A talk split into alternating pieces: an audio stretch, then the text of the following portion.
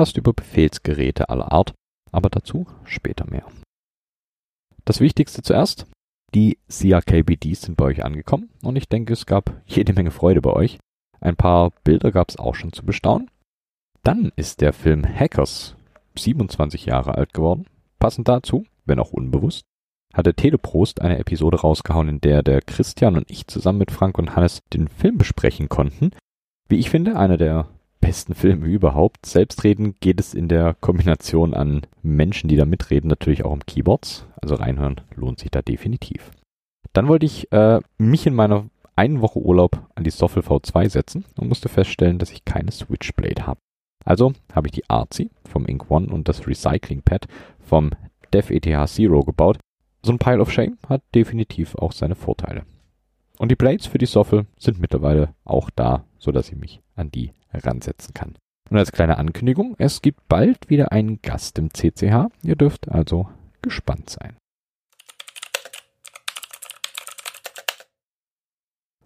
Auf Twitter hat es mir bei dem User Aki27KBD ein Device in die Timeline gespült, das als Maus mit Trackball durchgehen könnte. Eine kleine PCB inklusive dem besagten Trackball.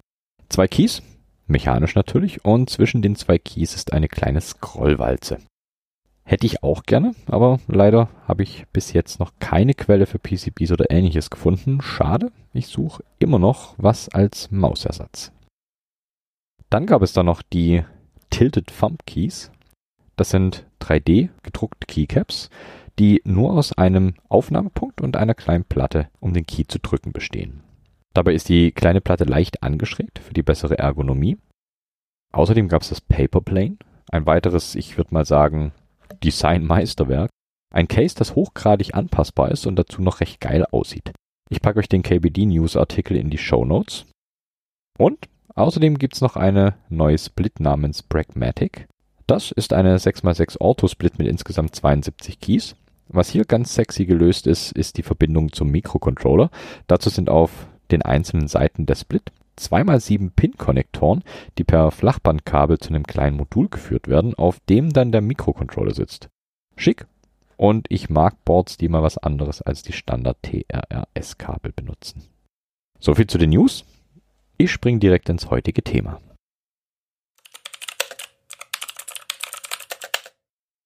Die erste Hälfte meines Lebens habe ich in Sachsen verbracht, genauer gesagt in der Nähe von Riesa.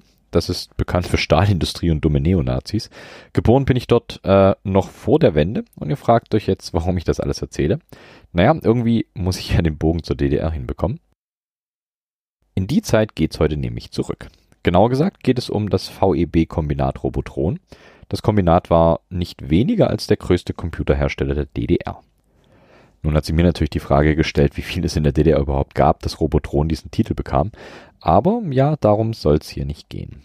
Das Wort Robotron ist ein Kunstwort, zusammengesetzt aus Roboter und Elektronik. Gegründet wurde das Kombinat Robotron am 1. April 1969 und wurde am 1. Juli 1990 aufgelöst. Den Sitz hatte Robotron in Dresden und die Leitung unterlag ab 1982 Friedrich Wokura. Robotron hatte 1989 ca. 68.000 Mitarbeiterinnen und einen Umsatz von 12,8 Milliarden Mark. Ganz grob also um die 3,2 Milliarden Euro, aber nur ganz grob und höchstwahrscheinlich auch nicht wirklich inflationsbereinigt. Aber der Umsatz soll hier ebenfalls keine Rolle spielen. Als Vorläufer des Kombinats galt die 1958 gebildete VVB Büromaschine. Die wurde dann 1964 in VBB Datenverarbeitungs- und Büromaschinen umbenannt und der erste Großrechner, der aus diesem Hause kam, war der Robotron 300. Der Robotron 300 wurde von der VBB Datenverarbeitungs- und Büromaschinen entworfen und gefertigt in Radeberg und zwar von der VEB Raffena.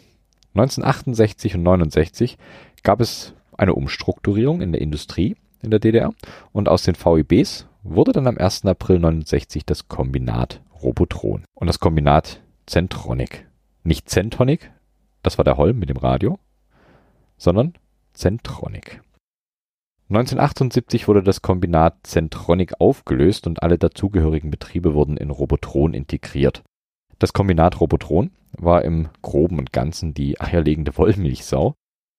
Und im Hause Robotron wurde nahezu alles entwickelt von Datenverarbeitungsanlagen, Klein- und Mikrorechnern, Personalcomputern, Prozessrechnern, Steuerrechnern für Nachrichtenvermittlungsanlagen über Betriebssysteme und Anwendungssoftware bis hin zu Softwaretechnologien.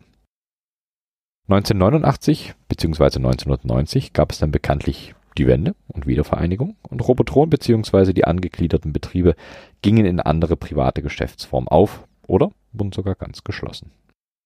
Zu seiner Hochzeit hatte das Kombinat Robotron 22 Niederlassungen, dazu diverse Teilbetriebe und Betriebsteile an weiteren 64 Orten. Dazu sind natürlich auch Servicebüros in 28 Ländern gekommen. Ein ordentliches Konglomerat, äh, Kombinat. Gut. Aber wir sind ja, ja nicht wegen irgendwelcher längst nicht mehr existierenden Firmen, sondern wegen der Keyboards. Und die hat das Kombinat Robotron natürlich auch produziert. Der Vorteil an einem Kombinat ist der Zusammenschluss von mehreren Unterfirmen, wenn man das so nennen möchte, die sich um die einzelnen Komponenten kümmern können. So wurde beispielsweise nahezu alle Switches, die in Robotron-Tastaturen zum Einsatz kamen und die Keyboards selber vom VEB Schaltgerätewerk Auerbach gefertigt. Neben Keyboards wurden aber auch industrielle Eingabegeräte bzw. Befehlsgeräte produziert. Auch ein ziemlich geiler Name für Tastaturen. Und eventuell behalte ich den bei. Im Zuge der Aufteilung des Kombinats nach der Wende lebte die VEB Schaltgerätewerke Auerbach weiter als SAA, die Schaltanlagen Auerbach GmbH. Robotron konnte das volle Spektrum an Tastaturen bieten, von Matrix-Tastaturen über serielle bis hin zu parallelen Keyboards. Gab's alles. Aber kurz, kurz zur Erklärung. Bei Matrix-Tastaturen sind die Keys in einem Gitter angeordnet und die einzelnen Leitungen der Matrix wurden einzeln zum Rechner geführt. Das hat den Nachteil, dass natürlich dicke, aber kurze Kabel aus den Keyboards rauskamen und das war nicht sonderlich praktikabel. Bei seriellen Keyboards war das dann schon ein kleines bisschen anders. Eure heutigen Keyboards sind im Prinzip auch serielle Boards, außer ihr habt natürlich irgendein abgefahrenes Custom auf dem Schreibtisch. Dann sieht das mit Sicherheit nochmal ganz anders aus. Denn was haben wir mal gelernt? Das S in USB steht für Serial. Serielle Keyboards codieren die gedrückten Keys auf ein serielles Interface. Dadurch konnten natürlich Kabel eingespart werden und auch der Abstand von PC zum Keyboard konnte ein bisschen größer werden. Die gängigsten Interfaces für die seriellen Boards waren IFSS, das steht für Interface sternförmig seriell und V.24. Als kleinen Richtwert IFSS SS hat eine Übertragungsrate von 9,6 Kilobaut und V.24 sogar 19,2 Kilobaut.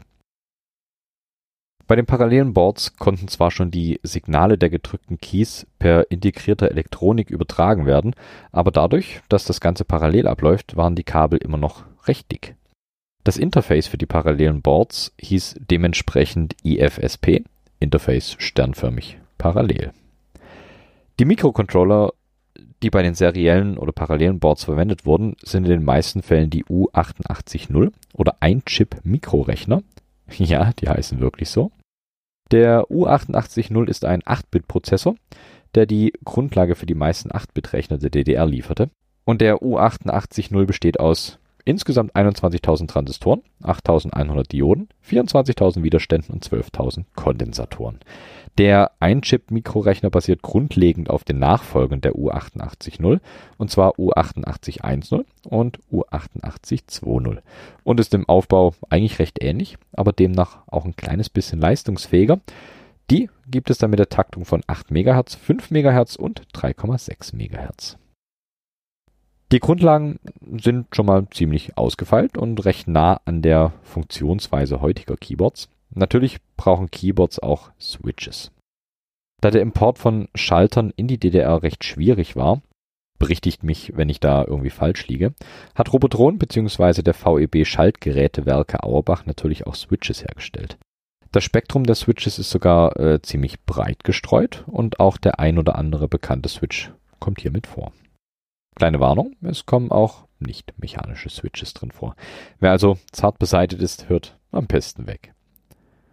Ich packe die hier der Vollständigkeit halber trotzdem mit rein. Dann haben wir alles beisammen. Insgesamt hat Robotron sechs verschiedene Switch-Typen oder vielmehr Schaltmechaniken produziert. Das sind die folgenden. Mikrotaster, Read-Switches, Elastomer-Tastaturen, Folientastaturen, Hall-Effect-Switches und Sensortasten. Wer gut aufgepasst hat, weiß, dass wir hier Read- und Hall-Effekt-Switches schon mal hatten. Wer nicht aufgepasst hat, das war die Episode Nummer 30. Also schnell nachhören. Das sind ziemlich, ziemlich coole Switches, beziehungsweise Switch-Mechaniken, die da eingesetzt werden. Kurz zusammengefasst, ein Magnet am Stem, der an einem Hall- oder Read-Kontakt vorbeigeführt wird und dadurch auslöst.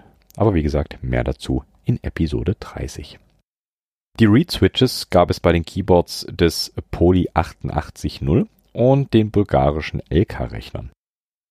Die Hall-Effect-Switches gab es dann eher bei hochwertigeren und dadurch natürlich auch deutlich teureren Rechnern bzw. Keyboards. Namentlich waren es die Boards der K1520, A5110, A5120 und K891X Rechnern, aber auch Geldautomaten und der Poly 880. Keine Sorge, zu dem Board selber komme ich auch gleich noch. Dann gab es noch die Mikrotaster. Die waren wohl ergonomisch die Hölle und unfassbar anfällig gegenüber Störungen. Verbaut waren sie zum Beispiel im PBT 4000.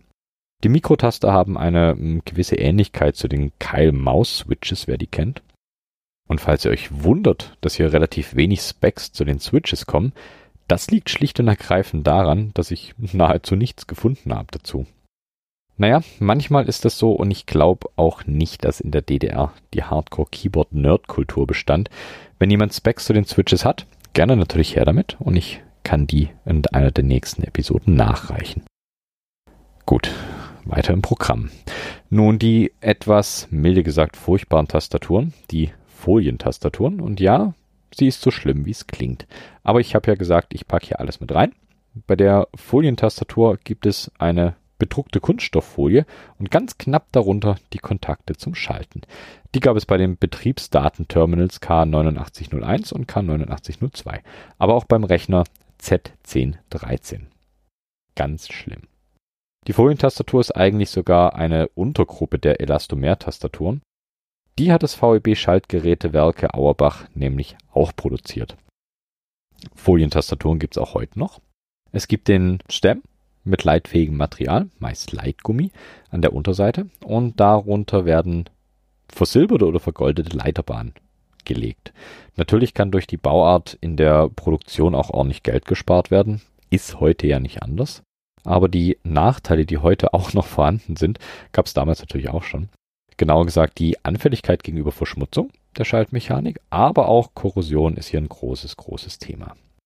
Die Folientastaturen hat Robotron in den Boards vom PC 1715, A7150, EC 1834, PRG 7101 in Kleincomputern und in vielen, vielen, vielen weiteren Boards verbaut.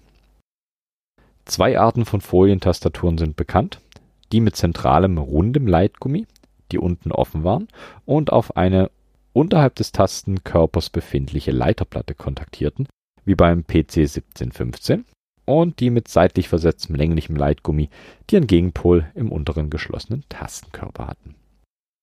Die letzte Art Schaltmechanik, die aus dem Hause Robotron kam, sind die Sensortasten. Die sind ein kleines bisschen abgefahrener. Hier wurde geschaltet, indem der Finger aufgelegt wird und dadurch ein Stromkreis geschlossen wird. Dazu wurden metallische Kontakte an jedem Key nach außen geführt, damit der Kontakt auch zustande kommt. So kann natürlich die Tastatur komplett gegen Schmutz und Staub abgeschirmt werden. Nachteil? Alles, was leitet auf den Keys, kann natürlich eine Schaltung hervorrufen. So zum Beispiel Kondenswasser. Das Kondenswasser war ein Riesenproblem der Sensortasten. So viel mal zu den verwendeten Switches, die Robotron verbaut hat. Dann würde ich sagen, widmen wir uns mal den Keyboards von Robotron. Die Keyboards haben meist einfache alphanumerische Kennzeichnungen, so zum Beispiel die K7634. Die K7634 ist eines der Boards mit Hall Effect Switches. Das Case der K7634 ist relativ hübsch. Ein sehr breiter weißer Rahmen, der sich über rechts, oben und links erstreckt. Der weiße Rahmen hat oben rechts noch sowas wie eine Stiftablage. Das ist aber reine Mutmaßung von mir. Die Plate, in der die Switches sitzen, ist in einem Braun- bzw. Ockerton gehalten und an der Unterseite gibt es eine Handballenablage aus schwarzem Leder. Die Keycaps sind hauptsächlich schwarze Caps mit weißen Zeichen. Die sind in der Basis quadratisch und haben eine runde Erhöhung, auf der das Zeichen ist. Außerdem befinden sich auf den Boards auch Keycaps, die komplett quadratisch sind und weiß mit schwarzen Zeichen. Es gibt auch ein paar Platzhalter-Caps für nicht benutzte Switch-Positionen. Das Layout der K7634 ist im Groben zu vergleichen mit einer Full Size. In der oberen Reihe befinden sich reine Funktionstasten mit den weißen Caps. Von links sind das Erase NP, Clear, Cancel, Record, PF1 bis PF12, gefolgt von vier schwarzen Platzhalter-Keys. Der Block mit den Alphas ist ein leicht verändertes ANSI-Layout. Hier sind einzelne Zeichen etwas unterschiedlich zu den heute bekannten ANSI-Boards, so zum Beispiel einzelne Sonderzeichen auf den Shifted Numbers, eine andere Position von Plus oder dem Add. Was außerdem auffällt bei diesem Board ist, dass links und rechts neben der Space nur drei Mods sind. Links ist das Reset und rechts ist das Enter. Links neben der Reset-Taste gibt es noch einen kleinen weißen Control Key. Es gibt auch einen Cursor Cluster, der ist direkt am Main Cluster dran und hat eine eher merkwürdige Anordnung. Die ist zweimal zwei Keys und von oben links nach unten rechts ist das Down, Up, Left und Right.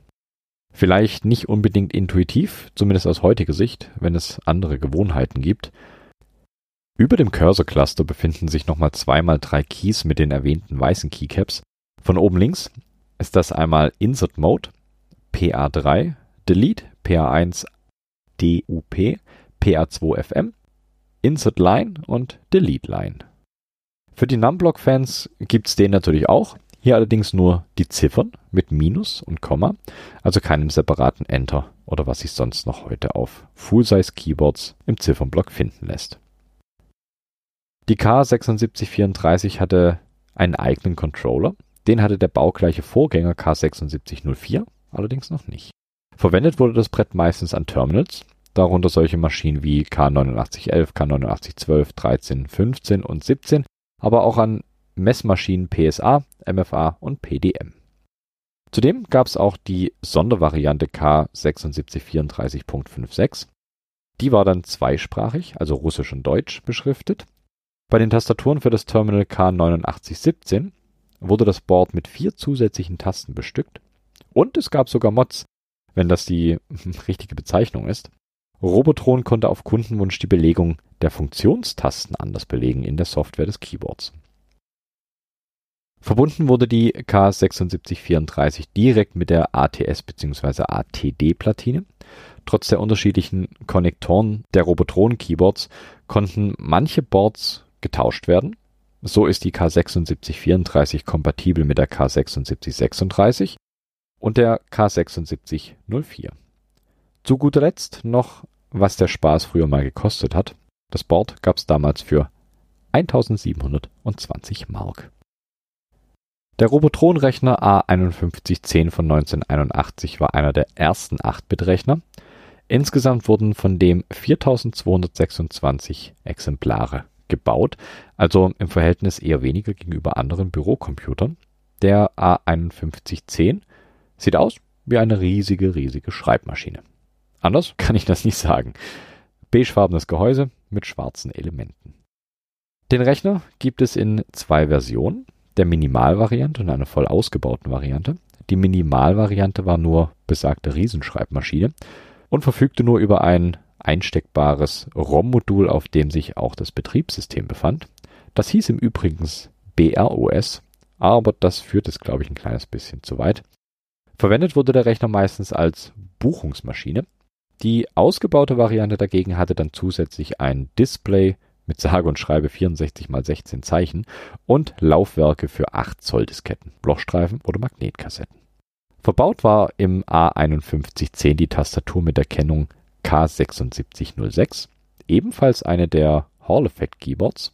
Das Layout ist im Main Cluster ähnlich der K7634, nur ohne den Cursor Cluster und ohne die Function Keys.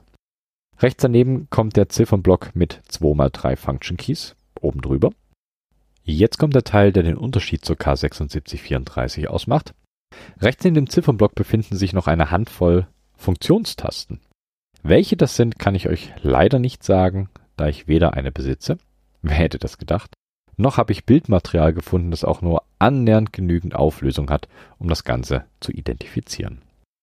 Die K7606 hat selber keinen Prozessor eingebaut, ihr Nachfolger die K7635 hatte einen, war aber komplett baugleich. Weiter geht's mit einem wahren Klotz. Der Baureihe K76-1. Die beinhaltet folgende Tastaturen, die K7610, 11, 13, 14, 15 und die 16. Die K7610 ist ein Keyboard auf Basis von Mikrotastern und war an den K1510 Rechnern eingesetzt und ist alles andere als kompakt.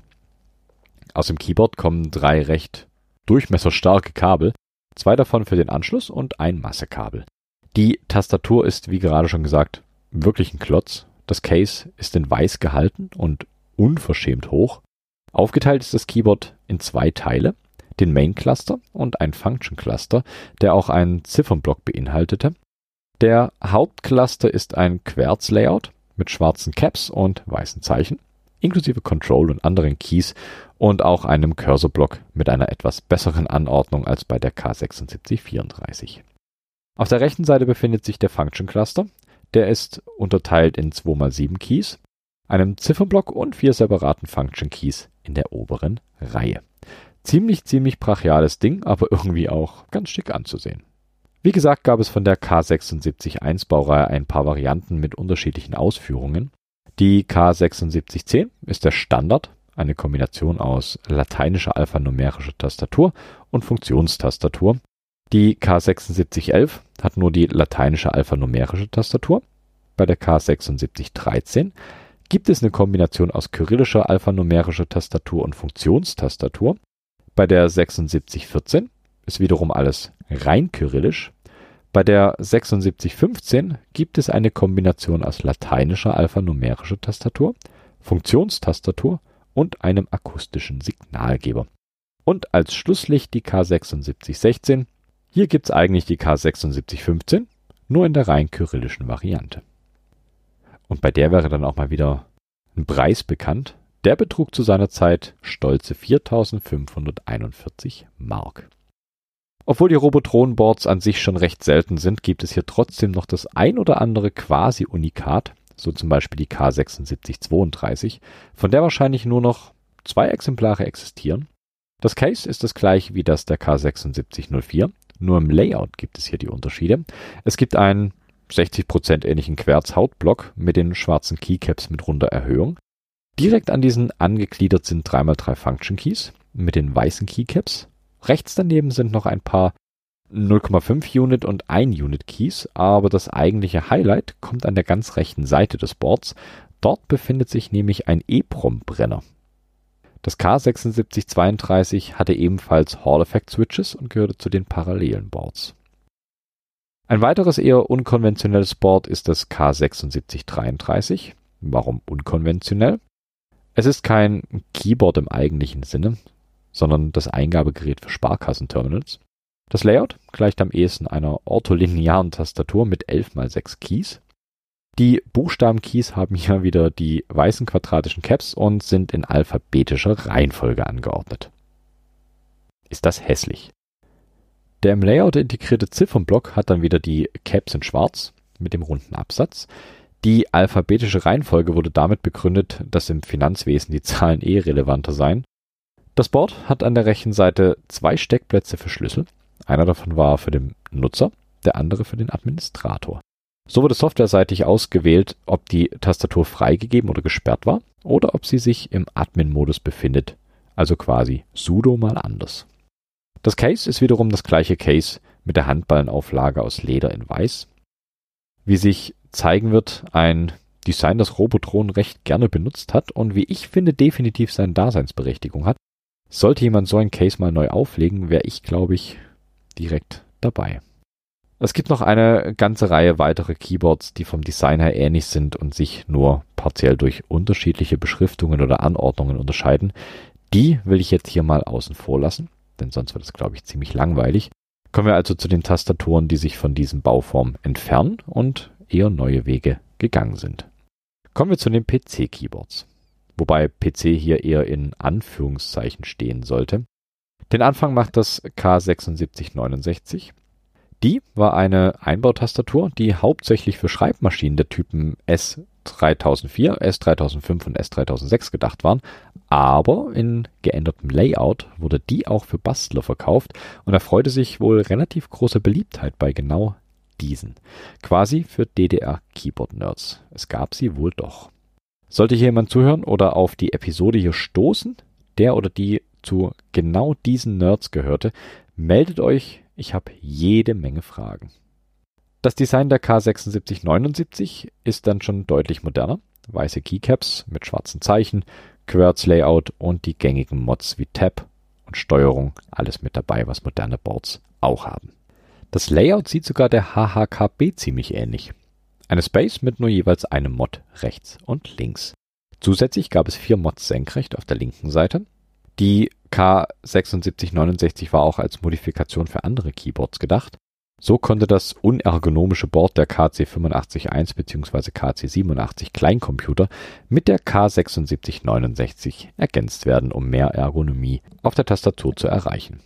Es gab auch eine ganze Reihe von Keyboards, die zumindest im Layout baugleich waren, darunter die K76 70, 71, 72, 73, 01, 7302, 7306, 7309 und die K7674.92. Das sind alles astreine Full-Size Keyboards, die auch alle sehr ähnlich aussehen. Meistens waren es Terminal Keyboards und trotz der Ähnlichkeit der Keyboards untereinander waren sie nicht untereinander tauschbar und konnten nur an den ausgewiesenen Terminals und Rechnern verwendet werden. Ein paar kleine Unterschiede zu heutigen Full Sizes äh, gibt's trotzdem. So zum Beispiel die Enter-Taste die 1,25 Units breite und 2 Units hohe Taste. Außerdem gab es links und rechts neben der Spacebar meist nur je einen Modifier und ab und zu ein paar Function Keys ganz links. Schließen wir das Ganze mit zwei Keyboards ab, die noch etwas aus der Reihe fallen, die D005 und die MC80. Die D005 ist eine 1,4 Kilogramm schwere und 388 mm x 218 mm x 43 mm große Tastatur, die am ehesten einer 60% ähnelt. Auf der linken Seite die Function Keys, dann der Main Cluster und einen abgesetzten Cursor Cluster. Das Case ist recht hübsch mit klaren Kanten und in hellem Grau. Und die MC80 dagegen ist wieder eine dieser Brocken. Das Case hat auch klare Kanten, aber die sind deutlich brachialer. Das Board gab es als 60% oder als Full-Size mit schwarzen Keycaps mit dem am Anfang erwähnten runden Absatz. Und wie das alles dann sein Ende nahm mit Robotron und der DDR, das steht in den Geschichtsbüchern, beziehungsweise ich hatte es am Anfang schon erwähnt.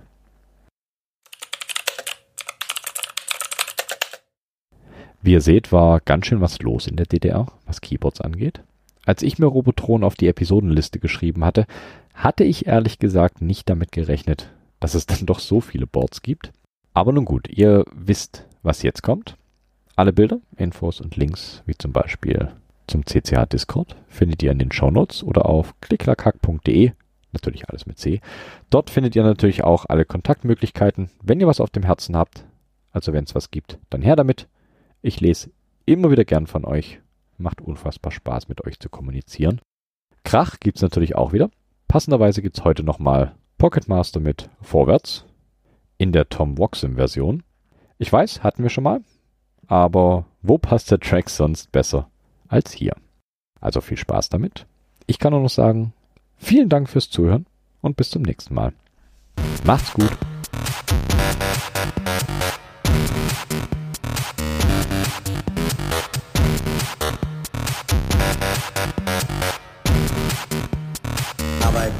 Arbeitet, nochmals arbeiten.